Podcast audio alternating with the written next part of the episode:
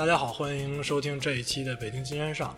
我们这一期的主题是车祸现场。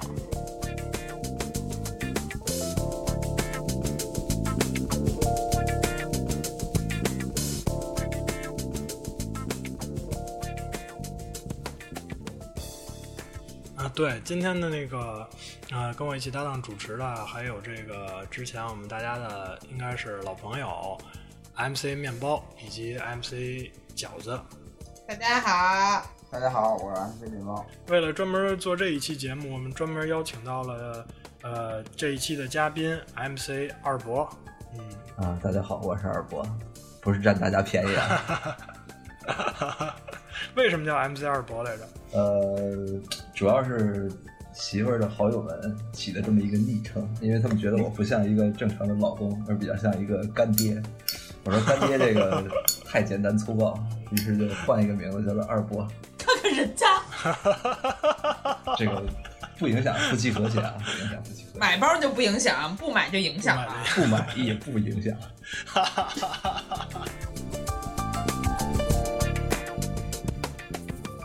那叫二博的话，实际上是就是他也不占观众的便宜，我们三个人的便宜占了一个足够。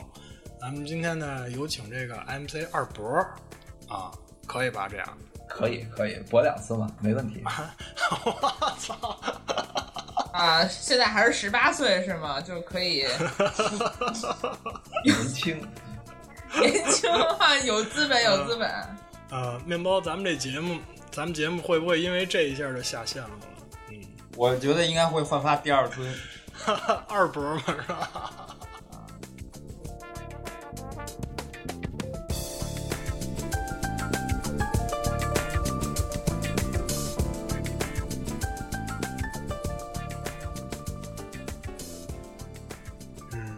车祸这件事情每天都在城市跟乡村的街道上发生，但是我们大多数人比较幸运，没有经历这样的危险的情况。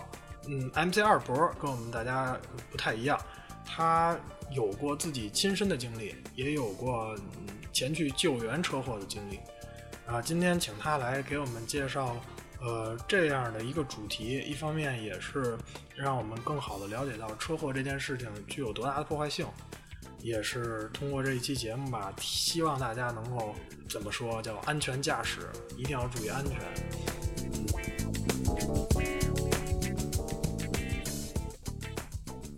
车祸现场，我觉得还是有大有小，因为大家现在除了个别同志没有驾照之外，还是比较普遍都会开车。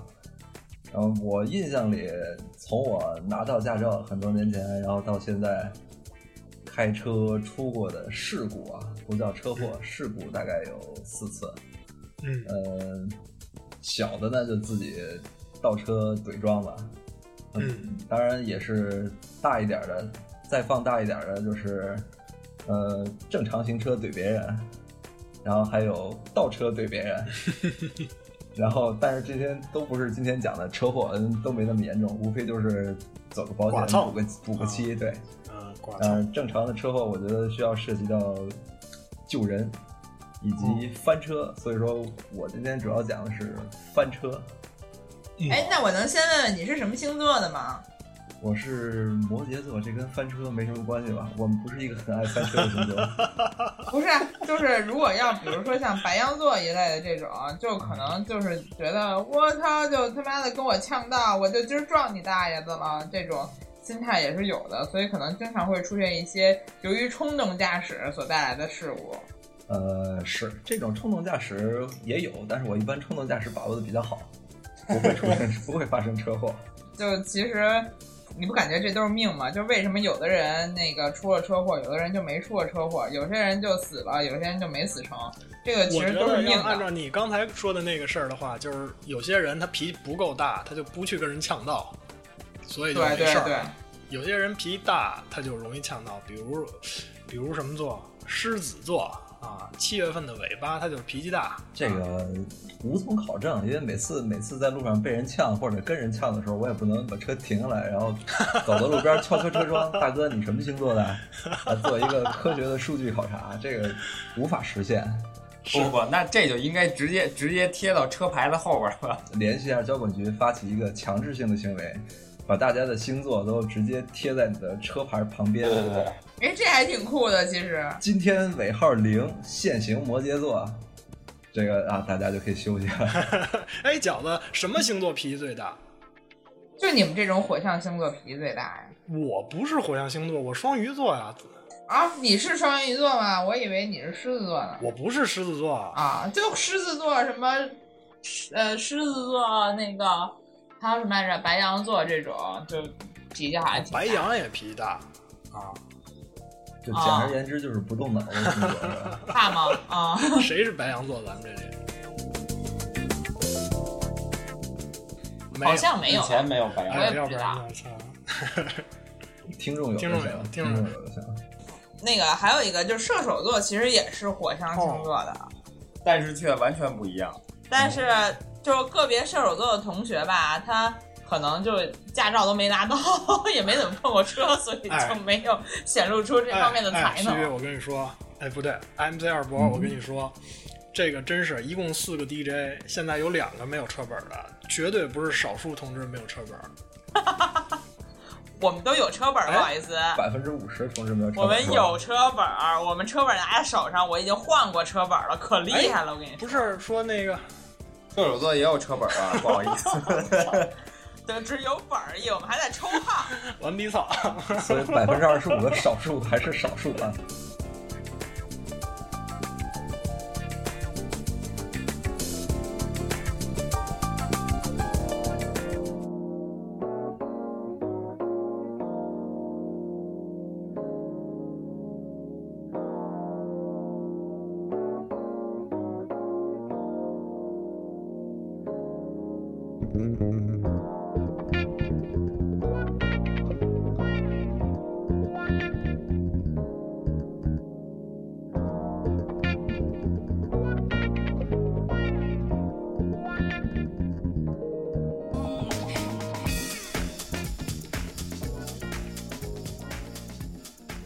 好吧，开始讲故事。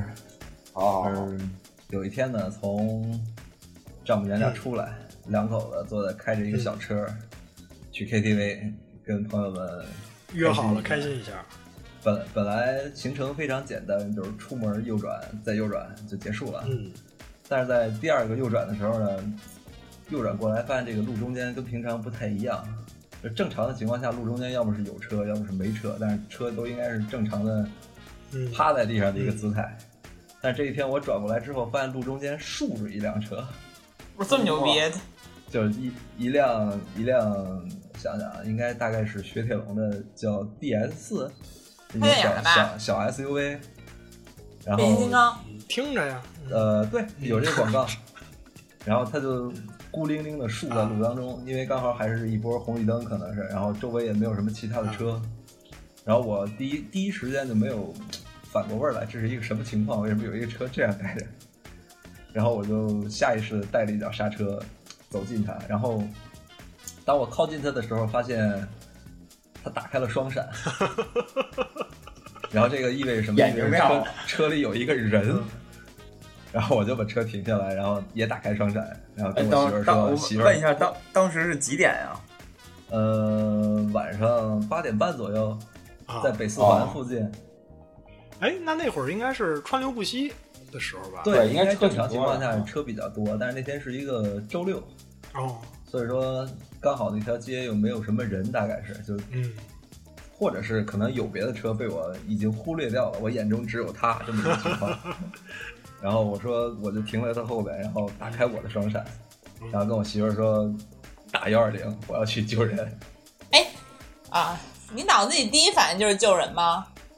呃，应该有一个反射弧的时间，就是我反应了一下，这个他打双闪是什么意思？我想了一下，这个双闪的意思是车里确实有人。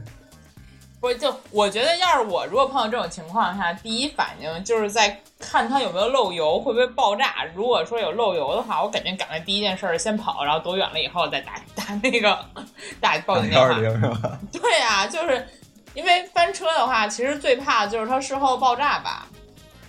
按说，我感觉反正事后爆炸这种情况下，一般在电影里见的比较多。真实情况下，讲真，就是最不负责任的车企，它的油箱做的也是很结实的，很不容易漏的。你哎，你那我想问一下，你这个事儿发生的是在夏天还是冬天还是什么时候？去年冬天，冬天哈。对。哦，冬天可能还好一点。啊。对。因为夏天的时候，其实经常会有这种自燃的情况。对对对。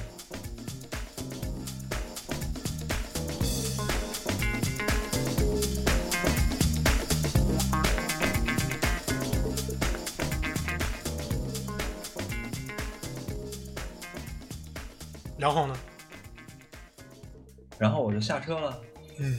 然后地上是各种的玻璃碎片然后我也没有仔细看，这个事后才才去回回过头仔细看。我先绕到了车的前面，因为车已经没有办法正正确的看到他的侧窗了，因为他躺起来以后比较高，我够不着。嗯，等会儿我再确认一下，我再确认一下啊。就是他所谓的这个车立着待着呢，实际上就是他的这个是左侧贴地，是吗？呃，对，左侧贴地，就是驾驶员的那边侧窗在立在地上，对，然后他的天窗，然后它的右侧变成了天窗，它天窗变成了翻了，相当于左窗，对，是一个侧翻立在地上的。你能直接看见它的底盘？呃，我没有看到它的底盘，我从它的车顶的那一侧过去的。对，因为我要走到它的前挡风那边。啊，以我对对这个二 DJ 二博的这个了解啊，他这对汽车非常热爱。如果他去看见那个底盘的话，他可能先想着先看看这个车底盘有什么。啊，也不会，不会，不会，雪铁龙嘛。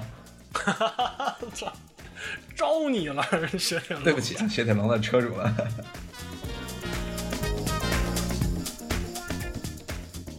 我走到挡风前，然后往里看，然后发现里面也站着一个尴尬的大叔往外看。我看看他，他看看我。站着一个。对对，因为我估计他已经翻了一定时间了，就是他已经有足够的时间解开他的安全带了，然后不知道以一个什么姿势，反正站了起来，脚踩着他的车窗站在那儿。然后我敲敲车窗，敲敲他的前挡风，问他说：“你有事儿吗？”他跟我摇摇头。我问你能出来吗？他又跟我摇摇头。我说你能打开上面那个车门吗？他说他打不开，举不起来。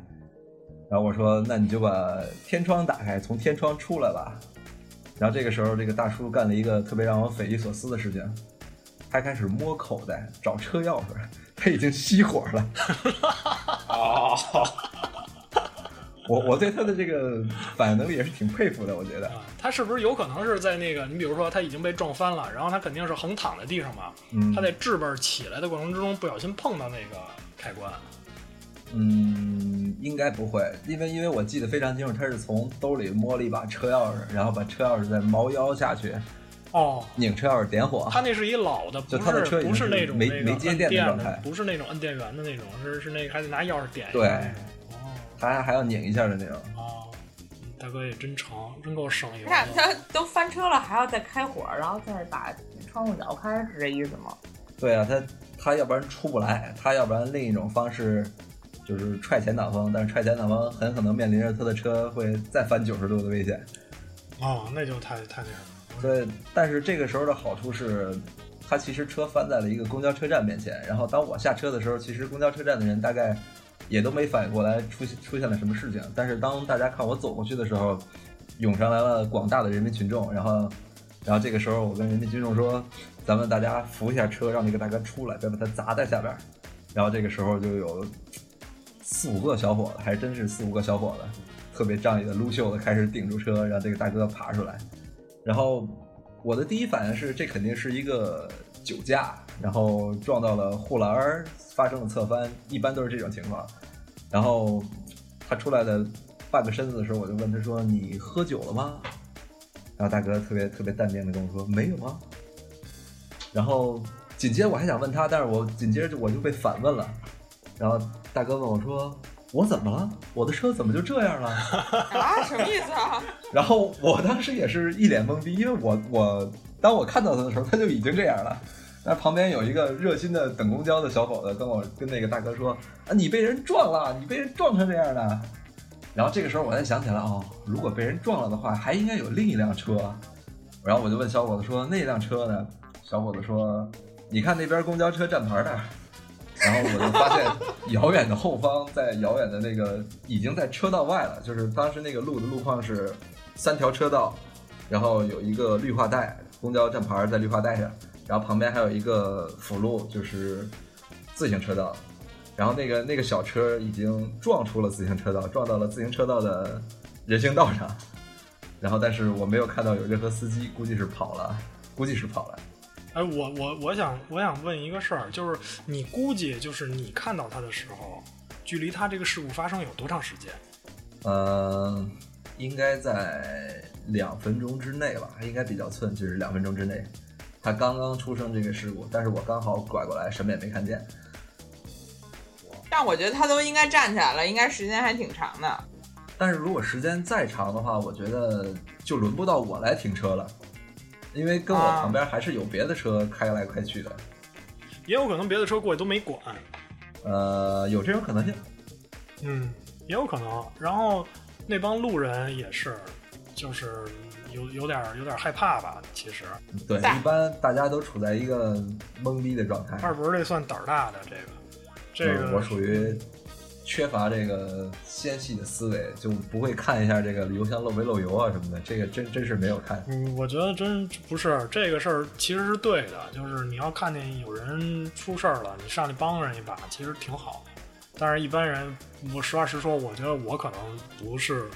不是特别敢干这个事儿，但是路上碰见这个事儿，我可能选择就是稍微远一点打电话，或者你起码要拿个灭火器之类的吧。嗯，没没真没有这个反应，第一反应就是下车，因为其实说实话，当我看到他立在出车路中间的时候，我第一反应是这个车已经撞了很久了，我想从他的边上绕过去。但是就在我还没有完成绕的这个这个时机的时候，他打开了双闪，告诉我说车来 哎，那他都把火熄了，他还打双闪吗？双闪应该是在任何情况下你摁它就都能打是吗？哎，但是他你走过去的时候他已经站起来了，那他打子是怎么打开的双闪呢？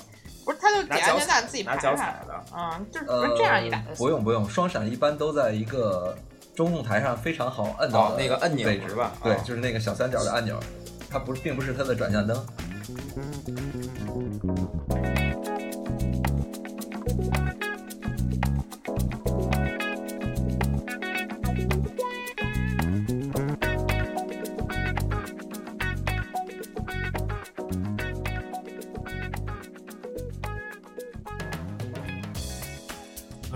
那我估计还真是没没多长时间。你想啊，他撞了以后刚支棱起来，支棱起来，然后想着求救吧，是不是？啪，把双闪打，就这么我觉得他也他也处在一个很懵逼的状态，很懵逼的状态，因为他确实不知道他到底怎么了。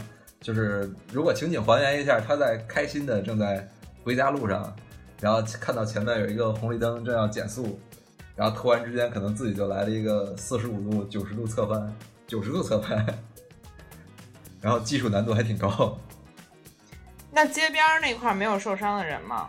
呃，街边那边目测没有受伤的人，因为到最后，呃，我们在左右盘点了一下，不需要叫来救护车，然后就把救护车取消了。但是撞击力度我看到还是很大的，因为事后。就是小伙子们开始说：“来，大家大把劲儿把这个车放平，把它给放回来。”然后，但是当把这车摇倒之后，我发现地面上吊着一片铁皮，这个铁皮是它的后备箱盖，它的后备箱盖上还带着它的牌照，所以我就把铁皮剪了，然后给它放回了车里。但是我估计把后备箱盖能撞掉的话，这个撞击力度大概应该是根本没刹车就撞上去了，大概时速七十。那这个应该是已经属于相当严重的，比如说违章或者是事故了吧？像这种，嗯，我觉得可能北京应该每天能发生这么一两起，哦，应该能发生这么一两起，但是撞的这么严重的其实也不多见。对，因为感觉可能就是剐蹭、追尾这种是最常见，对，这种这种非常常见，这种每天我都能遇见，就上下班就能遇见。啊，然后可能夜里出现最多的就是那种能上红绿灯的，但是基本上就是闯红灯儿。对，然后像这种，如果他这么翻过来，那肯定是从侧面吧，应该是他应该是应该是一个斜后方给他使了一个往前推的力，然后这个驾驶员大概是出于意外打了一下方向盘，然后他的车就翻过来了。哦，我还见过，就我记得晚上打车的时候，然后还看见过有人在三环上逆行呢，哦，是吗？这也太勇了！就是特别牛逼。就是当时是正打车嘛，然后就往家开，然后前面应该是有在那个三环出口上那块儿查查酒驾的警察，经常在那儿，就是在那个叫东东东北三环上吧。然后先看有逆行，然后再看前面查酒驾的，就大概知道就是估计大哥喝酒了，然后就掉个头直接往后走了就。这种情况下，其实比较聪明的是赶紧把车停在路边儿，哪怕算违停，就扔那儿了，先走。你如果逆行的话，我觉得目标还是有点大。对，可能就是有点慌了吧，我或者喝多了有点慌。我觉得咱们这广播里老教这种坏招是不是不太好？我觉得是，我觉得这种办法其实就一点儿也不好。但是主要的办法是，别人劝你喝酒的时候，要不然你就把车钥匙交出来，要不然你就别喝酒。对，找个代驾，代驾其实现在还是挺方便的。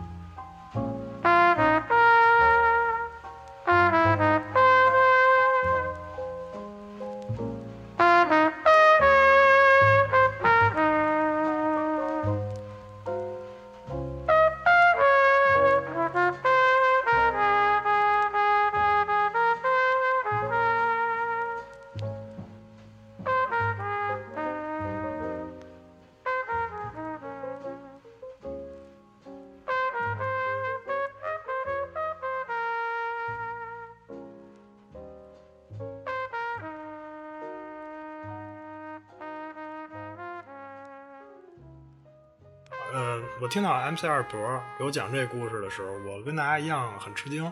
就是一般人来说，遇见这种事儿也不会想到说，呃，就马上就上去救援。然后之后在跟这个二博的沟通和交流之中啊，你就说，我说二博，你有没有什么故事能够在我们电台上跟大家分享的？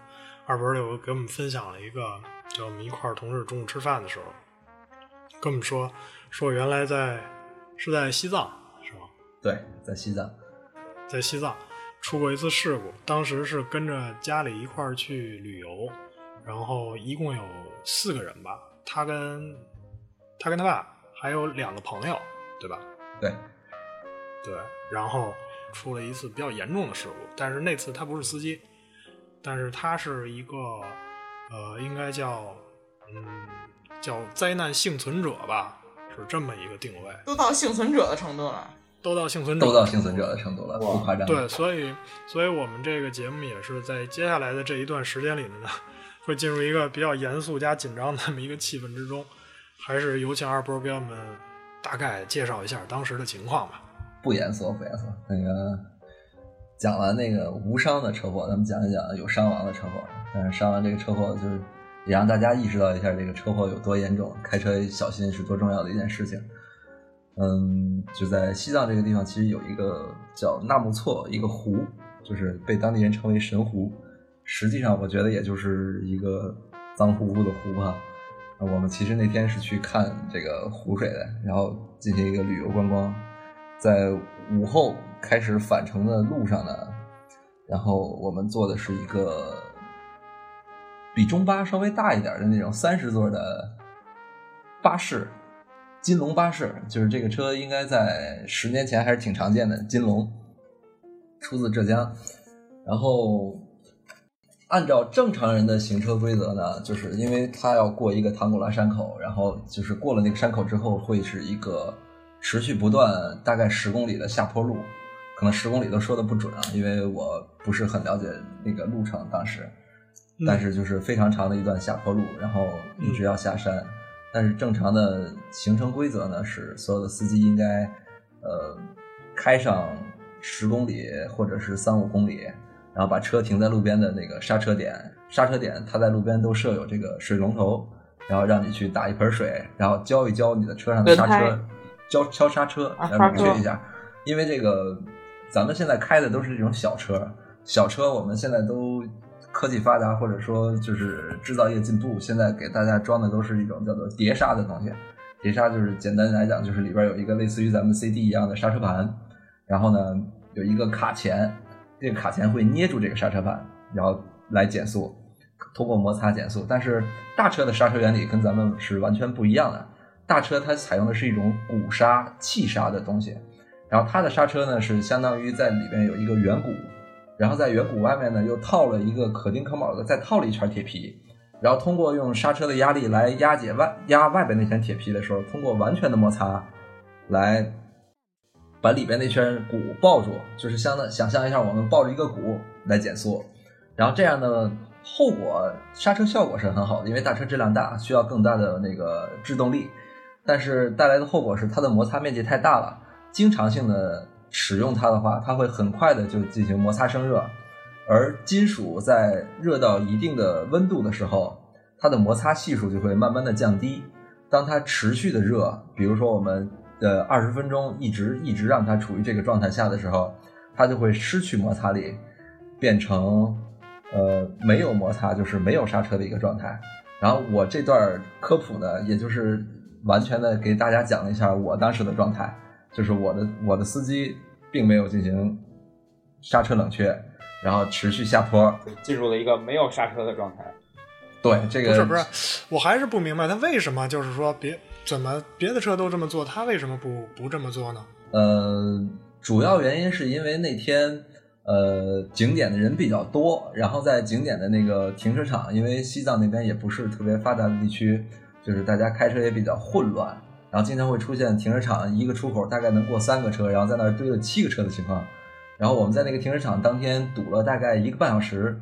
于是对于司机来说呢，他的行程已经耽误了很多，他就要赶着把大家送回去，所以他可能心里也有一些焦急，所以说他就忽略了这个本来应该应该做的一些安全措施。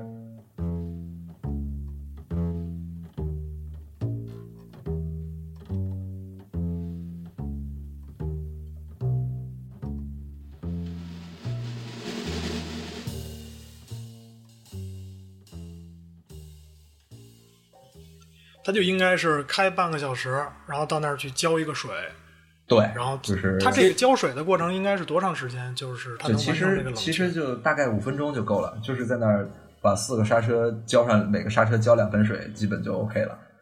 哎呀，其实按常理说，感觉这种长跑这种山路，尤其这种旅游线路啊，或者是这种山道的司机，他肯定最清楚这个刹车对他的危害。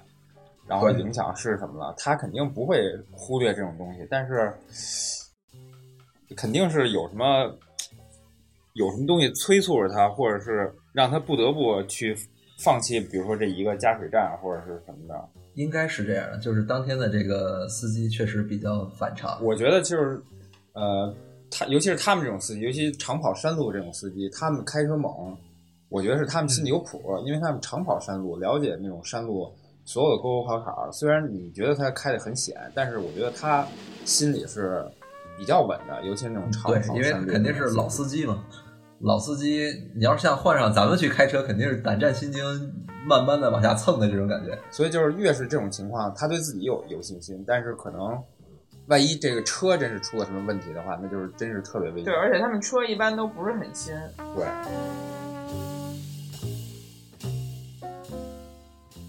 继续，然后呢？然后当时的情况是，呃，因为刚过了那个海拔五千米的唐古拉山口，然后气压真的很低。我当年青壮年，十八岁，在那儿的时候就已经感觉非常难受，就是有一种喘不过气来、头疼的这种感觉。然后基本全车人的状态跟我都是一样的。然后上车大家就开始睡觉，然后尽量能不动就不动，减少减少能耗，是吧？但是人家说现在你们就不会了，因为长期熬夜，反正长期属于这种缺氧的时候，就不怕那些了。有可能现在就应该是瞪着大眼天天看，是吧？啊，感觉哎，到了那个西藏以后，感觉哎，感觉比北京的时候要氧气还含量含的多一点，起码 起码睡觉规律了。嗯，对。然后当时我就在这个半睡半醒之中，然后突然听到司机大喊了一声：“大家抓好，没有刹车了！”啊！操，什么玩意儿？然后我就醒了。然后这个时候，我观察了一下情况，然后发现，哎，真的没有刹车了。然后车开始往下加速。然后这个时候，司机其实还是做出了一些必要的补救措施的。他的必要的补救措施，这个时候正常的人应该是降档，然后用发动机的怠速去，呃。别一下这个车，但是这是什么意思？这是什么意思？就是发动机怠速，就是我们的发动机就是，如果要是自动挡的车，对不起，这个没有这个没有这个办法。但是，一般自动挡的车呢，也是比较小，刹车刹车能力也是够的。但是它这种大巴呢，它是一个手动挡，然后它可以通过，就是我们如果开车的话都知道，它一档的时候转速比是很低的，然后你的车即使你踩到。转速要爆表的情况下，它也是跑不起来的，所以它就要靠把车挂到一个低档上，别升别到这个低档上，然后把发动机用发动机降下来，发动机的功率降下来，用发动机来慢慢跑，来给它减速。但是很不幸运的是，它没有成功，因为这个下冲的力道实在是太快了，当当时的时速大概在六十以上，然后它强行降了一下一档，然后带来的后果是发动机熄火了。把发动机憋灭了，然后这个时候就是什么都没有，就是一个就是一个自由落体，就是一个往下溜的一个呃，怎么说呢？小小车玩具一样的这种。哎，但是像那种，尤其这种下坡山道的话，应该会设置那种就是缓冲坡、反冲的坡吧？对，对你像咱们的那个八达岭高速那边，对对对，都是有一个砂石路，然后里面基基本对，没错没错，而且有一个冲到那个地方，然后反向上坡，然后给你减速。但是西藏的公路建设还没有那么健全，在当年就只有一个两车道的山路，然后一边是山壁，一边是悬崖，然后然后对向车道还不断有上上山的车辆，还是还是挺恐怖的。然后当时我快速的做了一下判断，想这个结果会是什么？是撞到山上，然后进行一个脑震荡，还是跌到谷里，不知道跌到什么样的，变连输了。对啊，当时我的脑海中基本上已经开始要准备好走跑马灯了，开始回想这一生啊，赶紧把我的父亲叫醒，然后让他也抓好座位，然后我也抓好座位，然后就进行一个刺激的过山车。这个这个过程大概持续了半分钟，然后下了两个弯，他还是顺利的拐了两个弯，但拐到第三个弯的时候，然后刚好是一个左手弯，也就是说，因为我们在下行在右侧，然后看不到左侧。对向过来的车，然后刚好对向过来了一个呃陆巡，一个比较宽的越野车，然后这个司机就非常慌乱的就打了一把方向盘，然后这个时候出现了一个情况，就是因为你的车速非常高，然后你非常快速的转动方向盘的时候，你的轮子会跟你的行进方向出现一个比较大的偏差，然后这个时候车就会出现侧翻。这是说，我刚才看到另一辆竖在路中央的车，我觉得它也是这样翻过来的，然后于是我们的车也就进行了一个非常漂亮的侧翻。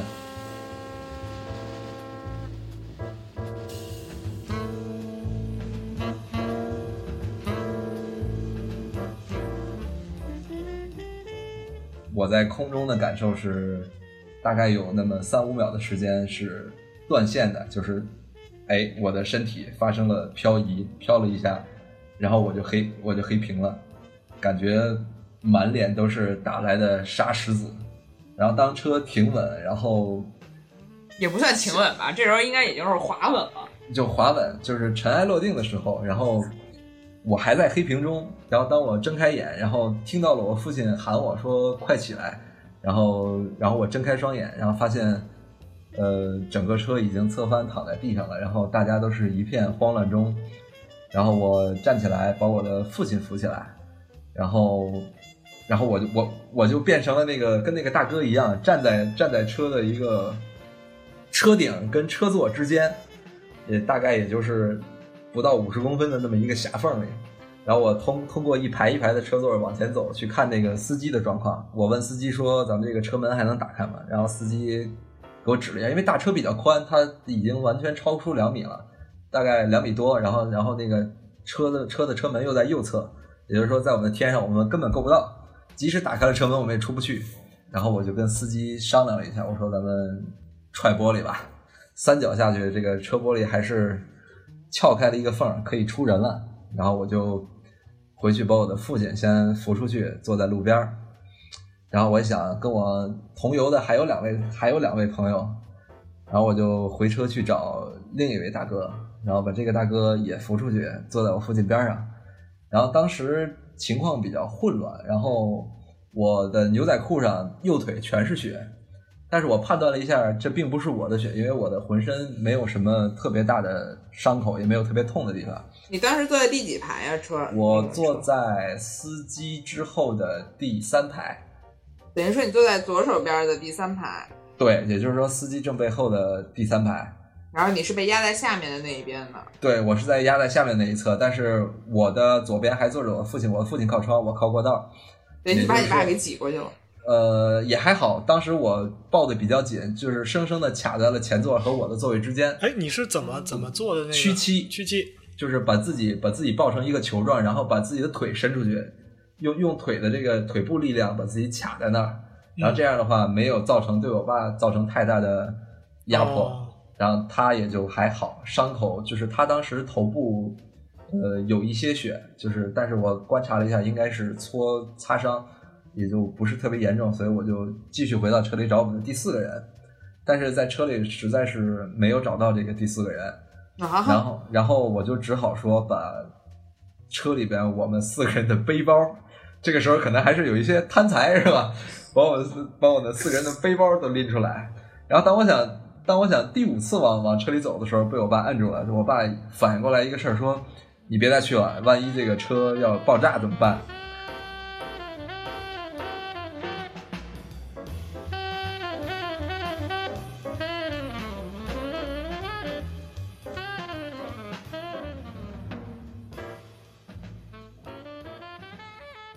我就去走到车的中部偏后，然后把这个帮后帮车后部的人把车顶上的这个紧急逃生口打开，让他们从车顶的紧急逃生口出来，然后我就去下山拦车了。但是不巧的是，它这个双车道，然后大部分在这条公路上行驶的车都是那种大解放。然后我我去问人家说能不能就是掉个头帮我们往下运送一下伤员，然后大车司机都很诚恳跟我说这个路太窄了，我们根本没有办法掉头，只有这些小型的 SUV 可以掉头，做出这个动作来帮你送人。然后我就凑了三个 SUV，大概还都是陆巡，就是西藏这个地方还比较流行这个车。然后开始把他们的后座后备箱放倒，然后往上装人，然后搭着这个小车走到了山脚下的一个镇卫生所，给大家进行简单的包扎。你还少一个人呢。我还少一个人，但是少一个人，这个人一直到当天我们送回到拉萨，我们都没有发现这个人去哪儿了。这个大姐，啊，就是这个卫生所的状况是，他只能做到的是拿酒精给你进行一些简单的清理，然后用纱布给你包扎。然后在当时，因为我的伤口比较小，然后我就主要主要在承担这个搬运工的这个角色。然后当我搬完的时候，跟我一起的一个过来帮忙、主动过来帮忙的一个比我大一点的一个学生，然后我们俩站在走廊里面对面，看所有人都搬进去，开始进行急救了。然后他跟我说：“你去洗把脸吧。”我说：“为什么要洗脸呢？”然后我就摸了一下我的脸，我发现我的脸上已经是全黑的了，然后我的手我的手也是全黑的，然后我就走遍了这整个卫生所，也就不长，就是大概十间房这么一个大小，就没有自来水。然后我走到，因为都是藏民，语言不通，然后我走到一个房间里，我问人家有没有可以洗脸的水，然后一个特别好的老奶奶，然后给我指一指地上的水，说这是我们烧的开水，你可以用来洗。我说这不好意思，我别用您喝水的水来来这个洗脸。然后然后他又跟我说说那个出门往那边走五十米，有一个小河，你可以在小河那儿洗脸。然后我就去河边洗了一个脸，然后接下来就是一个漫长的等待，等了大概一小时，等待救护车从拉萨开到这个镇上，然后从镇上再把我们转移到拉萨市。然后这个事故发生的时间当时是下午一点半，但是当我们回到拉萨的时候，就是开始办理在拉萨的第一医院和第二医院办理检查和住院的时候，就已经是晚上八点了。然后在这个途中，还是有人因为抢救不及时去世的，就是因为实在是没有办法，救护车跑过去再跑回来也也需要这么长时间。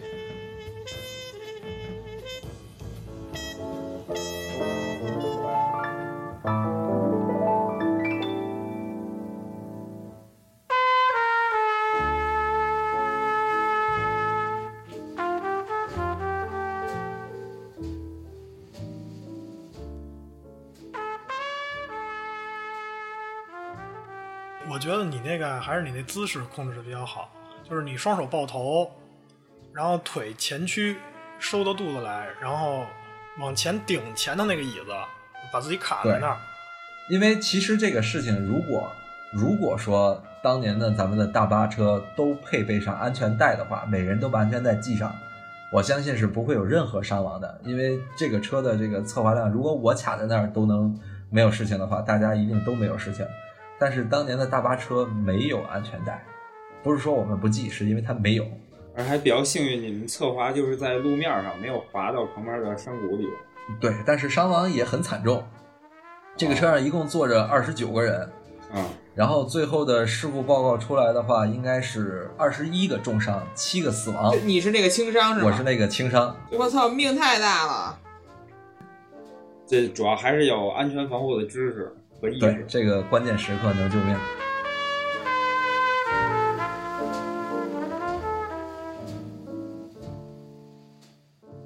因为节目要上线这个关系啊，就是须臾还是省略了好多他给我讲的时候那个当时的这个伤亡的惨状啊，确实是非常的恐怖。这个讲不合适，我觉得。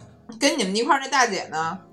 跟我们一块儿那个大姐在晚上我们在医院的时候，然后呃医院的人给我们发来了消息说，第二批上山急救的人找到了他，他呢被甩出了车窗，然后掉在了路边的那个排水沟里。也就是说，当时那个头文字 D 经常用那个排水沟过弯法，但实际上实际上咱们国内的排水沟呢，一般都几乎有半米深，他就刚好滚进去了。滚进去之后，情况不太乐观，而且在发现的当时已经是昏迷不醒了。然后在接下来的四天里一直在 ICU 没有醒过来，但是起码我们找到他了，我们还是呃长出了一口气，因为我们非常担心的是他就掉到山下去，然后找不到的话，这样没有办法跟他的家人交代。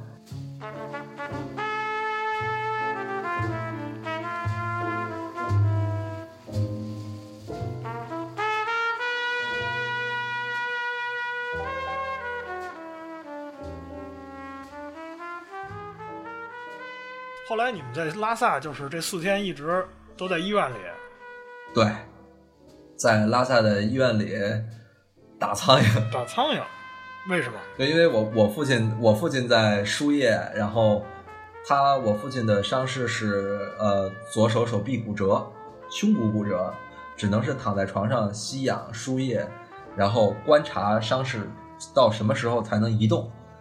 然后所以说我父亲在住院休养，然后我在旁边看护。他们的病房也比较落后，一个病房三张床，然后墙上有一个外露的氧气输氧管，然后就没有了，就就这一个房间就这么多东西，然后有一个绿色的护墙漆，这个我记得还比较清楚，然后一个小板凳，我坐在小板凳上，然后有一个苍蝇拍儿，然后就无聊了就只能打打苍蝇。我曾经想去说看看能不能买张报纸或者杂志看一看，然后我去问他们医院的门卫室说最近的报刊亭在哪儿啊？门卫想了想跟我说：“你出门右转，走五十米有一个公车站，然后你坐三站车，在第三站下车，大概能找到一个报刊亭。”我想了想，我还是不去打苍蝇了。老爷子还在床上躺着呢，可不敢去。哎，那你妈知道这事儿吗？当时不敢说，这个完全不敢跟老太太说这个事儿，就只能说我们的旅程出现一些变故，行程要延长一点，晚两天回家。是这，关键这要一说，那肯定急死了呀。嗯，对，真的是急死了，伤亡还是比较惨重。你想，呃，我跟我父亲运气比较好，就是伤势都比较轻，但是坐在我前面的，坐在我后边的，包括坐在我右边走廊走到对面的，全部去世了。哎，那他们的原因主要是什么呢？就是冲进来的石子儿吗？还是有其他的？不是，冲进来的石子儿对人造成的伤害都比较轻。嗯，造成致命伤的原因都是甩出车外。这徐之前跟我讲的时候说，有一大哥高原反应嘛，那个缺氧，然后后头最后一排没什么人，他就跟那儿躺着，一直睡着，然后等出事儿的时候就直接就平躺着就出去了。对，他是被甩出去了。直接掉在山谷山谷里头去了，是吧？嗯，一个非常长的这么一个距离，可能。哎，这事儿其实你知道吗？也真不一定。我之前我之前那个就是也是去四川那边的时候，然后就听人说一个事故，就我去的前几天，然后那块儿就是也他们就是那种喜欢开中巴嘛，嗯，那种中巴，然后那个车在下坡的时候开太快了，然后整个车冲出去了。然后有就整个冲直接冲到山崖底下去了，然后有个大哥在后排睡觉，然后他觉得太热了，开着窗户睡来着，然后后来直接送出去了，全车就只有他一个人活了。嗯，这还是运气真的比较好的这种。对，就就是命硬。对，我觉得这个不是不是命硬，就还是一个安全驾驶的事儿。你想，这个呃，MC 二博给讲的这故事，这司机其实就是那五分钟嘛。对，理论上讲，这些事情都是可以避免的。避免的，嗯，对。那你不能要求所有人都跟那个二伯。二伯那次给我聊说他怎么学会那动作，是因为他当时也不知道为什么就特别喜欢这个野外生存这这一门知识。对。买了一本买了一本书，上头写着有一个什么海军陆战队有什么这种呃什么必要技能啊，就其中就有这么一条，说你要这么做，你要抱头，然后你要把膝盖顶着前面座位上。这个手法。这个手法是用来防护在坠机时发生的事故的，就是当你的飞机拍下来的时候，你你要抱膝，把自己卡在座位中间，然后我没有办法，就只只好用上这套，能想到什么就用什么了，就只好用上这套这这套方法。那其实你不能要求所有人都喜欢这门知识啊，对吧？对。还有，我觉得那个就是就是那帮你拦下来那陆巡那帮人挺好的。嗯，我觉得这种情况是出于一个人道或者是人心吧。这种情况下，如果换做我是开车的话，我也一定会这么干的。我是之前一直就说他那个看见人家看见人家侧翻的时候，他第一时间就上去救人了。我估计可能也是因为之前他经历过这个事儿，他可能也会有这个经历。有这个经历，有这个经历，就是感觉到这个时候需要有人站出来帮他们一把。这个时候，你看他一共发生了几分钟的时间，可能就从司机开始喊啊，没有刹车了，然后大家就开始玩死亡过弯，到最后侧翻这几秒钟，短短几秒钟的时间，就有七个人就去世了。那后来那个司机怎么着了呢？那个司机其实，哎，就是这就是。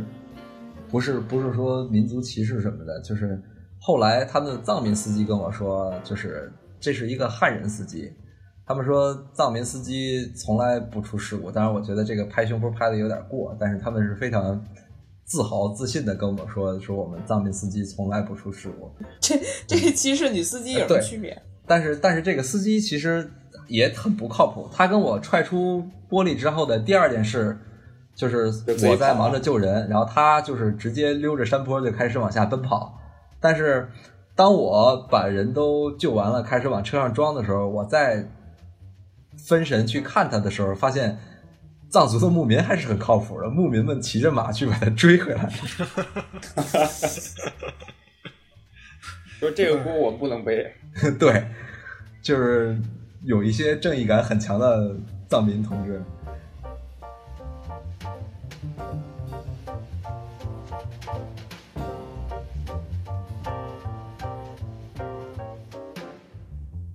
哎，那这么大的这么大的事故，当时有没有媒体报道啊？应该是能看到的吧？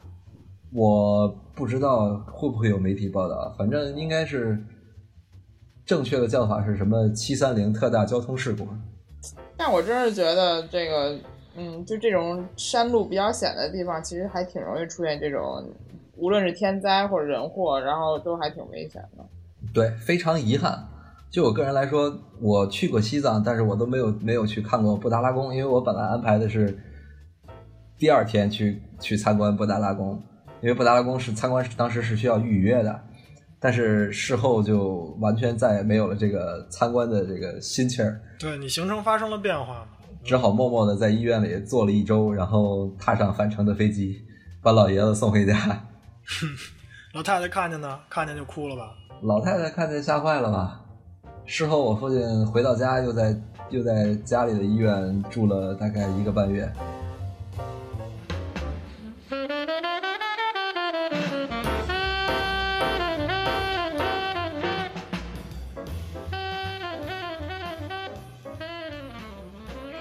对，这这就是说，在纳木错到拉萨的路上，一个下坡，一辆据说满呃载员有四十七人的旅游大巴发生翻车。嗯，官方说是八人死亡，十人重伤，但伤时数据远不如此。当交通恢复时，据说还有五人没有抬出车内。然后这个人好像是亲历者，他说：“我仅代表自己所见的，如有雷同太巧了。”以下是本人当时拍的事故现场的照片，还有。哎，这个链接能不能发一个？我也看一下，还有照片。但是这个照片照片被删了，对对，被删了，打不开。哦，对，但是这个人年代太久远了，而且他确实还说的跟你是一样，他说还有沟，他说沟里边也有人。对，这个沟里边有人是真的啊，然后但是车上人真没那么多，车上的人就是二十九个，一个不多，一个不少。哦，那就是那个车可能是满载是四十七人，或者是。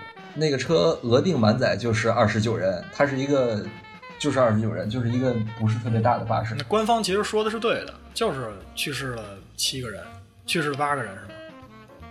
去世了八个人是对的，因为当时，呃，当场有七个死亡的，后来在运输路上有一个抢救不及时去世的。其实，我觉得就这种这种这种事故，就是这种车祸啊，这种事故。最怕的，我觉得其实不是骨折，就是大出血，这是一；还有一个腹腔内出血，然后另外一个就是气胸。气胸。这这三个应该是很快就会致致命的。应该其实因为车祸一般都不会出现在离市区很近的地方，因为市区的速度也提不起来。一旦出现这种重大事故，有速度很高，一般都在离市区有一定距离。这个时候没有办法第一时间急救的话。像你说的这种事故，基本上都是救不回来的。你人如果自己没有这个就是意识，然后要查一下自己这个身上，比如说是不是有呼吸困难，或者是呃有一些，比如说像就是腹腔就有疼痛的话，这种的话，可能你觉得是擦伤，但是如果腹腔内疼痛的话，其实有可能是一些内脏出血。这样会引起你人很快就可能就不行了，尤其是在像高原有高原反应的这种地方的话，其实你整个身体供血不足的话，我觉得应该就是可能，除非马上输血，要不然就是人很快就可能就就顶不过去了。因为出完事故之后很难判断就是自己的伤势。你比如说我救出来的那个跟我们同行的大哥，他。跟我父亲不一样，我父亲就是能明显的感觉到疼痛在返程的路上，所以说他我父亲知道自己受伤了。但是那个大哥呢，刚出来的时候是活活蹦乱跳的，跟我基本上是一样，都感都感慨说无伤。但是当他到医院的时候，他发觉他有一些腰痛，但是第一次拍片子还是没有发现他有什么问题。但是他到第二天、第三天腰痛的越来越厉害的时候，他再去拍片子，发现他的腰椎骨折了。哎呦！然后他也静养了很长很长一段时间。嗯，就是其实因为像这种腰椎骨折来说，你没有办法判断，就是从从外面也看到看不到，而且可能刚发生事故的时候比较激动，肾上腺素比较高，或者是他没有感觉到那么的疼痛。不，或者是腰椎骨折，其实是如果他只是单纯的一个骨折，没有那个伤及神经的时候，对，可能不会那么疼。然后，但是当你就是你这两天活动啊或者什么，然后它已经开始出现错位，然后压压迫到你的脊髓，然后或者甚至是可以让你那个就是脑脊液这种东西都断了的时候，然后会影响到就就会可能真的有可能会出现截瘫这种问题。对，是这样。嗯，所以还挺危险的。所以说，大家如果要是真的是出现这个情况的话，还是要注意一下吧。就是如果稍稍微出现疼痛的话，也不要轻易的去动。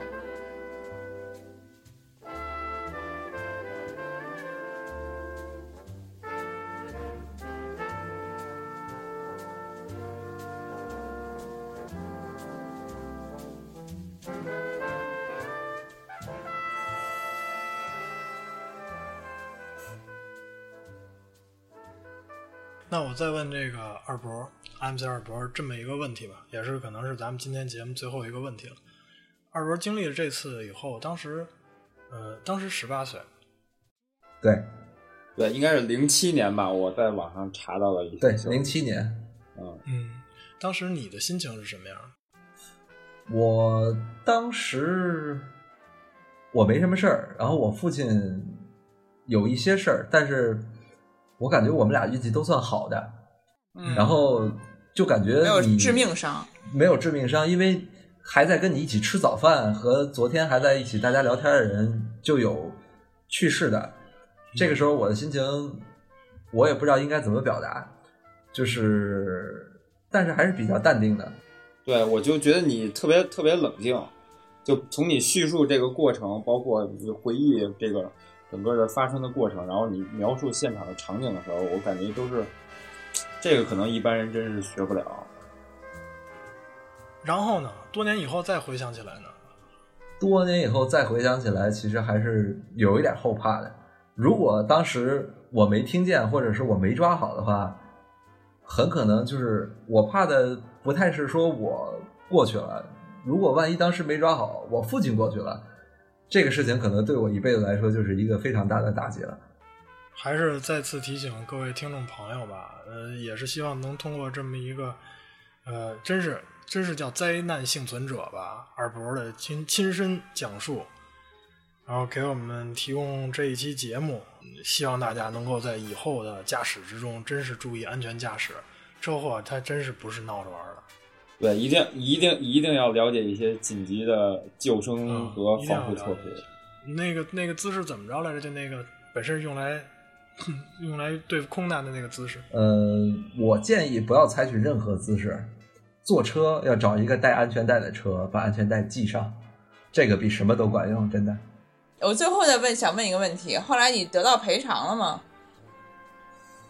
我不知道，我真的不知道，应该是有赔偿的，但是这个当时还年少，就是这些所有的经济问题，我都一概不太关注。那最后就是有人给你们送回来了吧？应该是。